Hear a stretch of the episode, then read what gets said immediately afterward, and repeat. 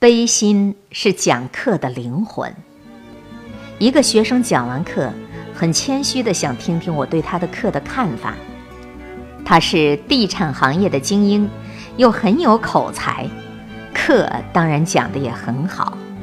因为他真诚又恳切，所以我除了表扬了他的优点外，主要想讲一下不足。我说：“你的课能为大家带去知识、技能和本领。”但听课的人感受不到你的爱，你有超强的专业经验和口才，但缺少沉甸甸的爱。沉甸甸的爱在佛教中就是一颗慈悲的心，没有悲心，课讲得再精彩都是有缺憾的。就像白云再美，如果没有蓝天陪伴，就会失色。其实一堂课，如果讲师真正拥有真理的话，那么悲心。一定是他讲课的灵魂。